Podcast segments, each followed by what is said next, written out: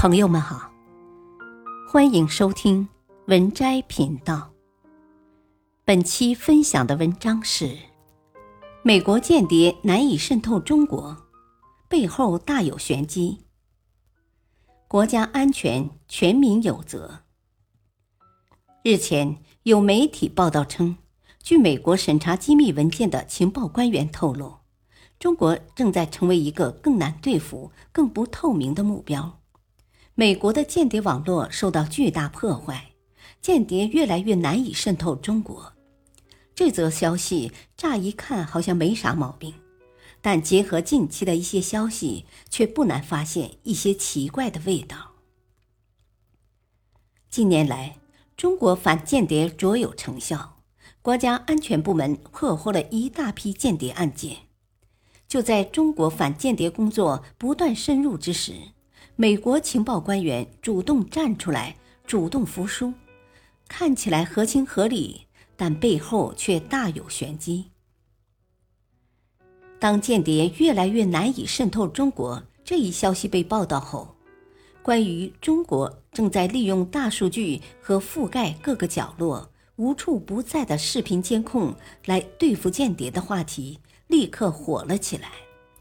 特别是一些媒体和所谓的网络大 V 反应相当强烈，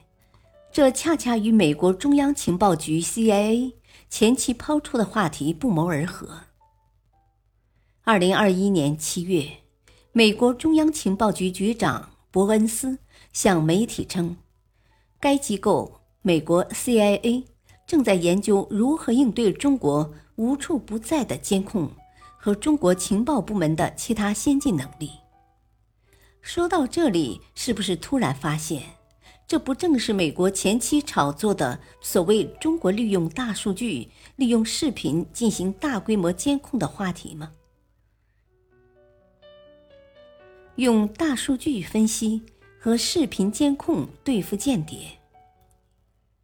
何为大数据分析？稍懂相关技术的人都知道，无论何种数据，都需要积累到一定量级的时候才能具备价值。一些数据稍加隐藏保护，或进行简单的技术篡改，都无法被有效运用。现实中的间谍必然会想方设法隐藏自身，甚至会完全伪造身份数据。因此，对于隐秘的间谍活动，大数据分析可以说是基本无效的。截至目前，拥有世界上最强大间谍情报系统的美国，也仅仅能通过大数据窃密进行情报分析，进行网络间谍的监控和防范。至于用大数据来分析和发现现实中的间谍，倒是闻所未闻。再来说说何为视频监控。相信很多人都知道，当前视频监控已经被广泛应用于各个领域，其中最主要的就是用于安防。随着人像识别技术的成熟，这一技术也被更加广泛的应用到了城市治安防控和城市管理。例如，中国当前最先进的天网工程。需要指出的是。这套系统运用的是图像比对技术，也就是说，抓捕犯罪嫌疑人需要先掌握犯罪者的图像特征才行，例如照片、步态特征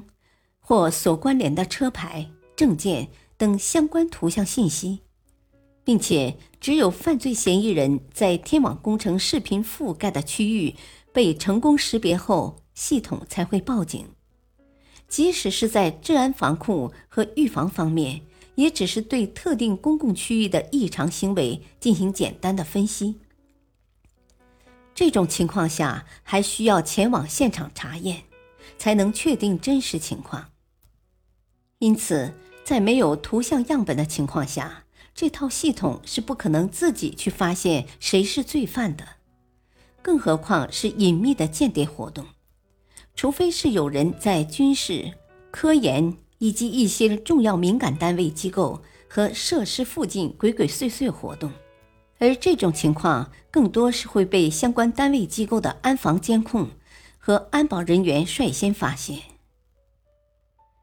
既然当前最先进的大数据分析和视频监控都难以发现间谍，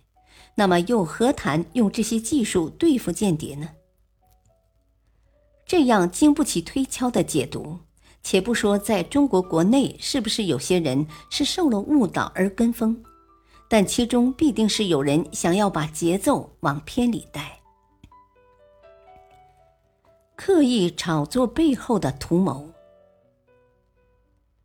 值得注意的是，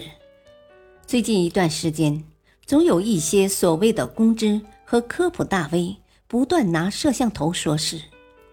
甚至将民用监控与公共区域监控混为一谈，由此进行引申。大谈所谓的人权侵犯。要知道，近年来警方破案率有了很大提高，更加有效的维护和保障了人民群众的生命财产安全，让社会治安持续向好，很大程度上都得益于公共安全视频监控。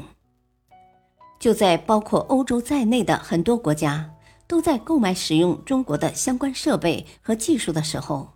美西方一些反华势力却大肆进行负面炒作，说监控太多没人权。讽刺的是，美国却不提自己的无处不在的监控摄像头。早在十多年前，美国就开始了人像识别系统的应用。到了二零一四年，美国某些州每辆警车上架设的摄像头至少有五个。美国还有很多机场和人流密集区域安装了人脸识别系统。二零二一年初，美国国会骚乱发生后，美国警方更是利用人脸识别，迅速对骚乱参与者进行搜捕。而面对中国近年来发展起来并逐渐领先起来的人像识别技术，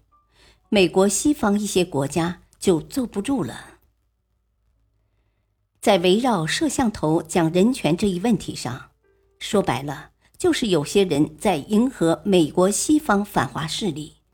有意炮制虚假的舆论事实，为美国西方一些反华势力进一步歪曲炒作相关话题，对中国进行抹黑而服务。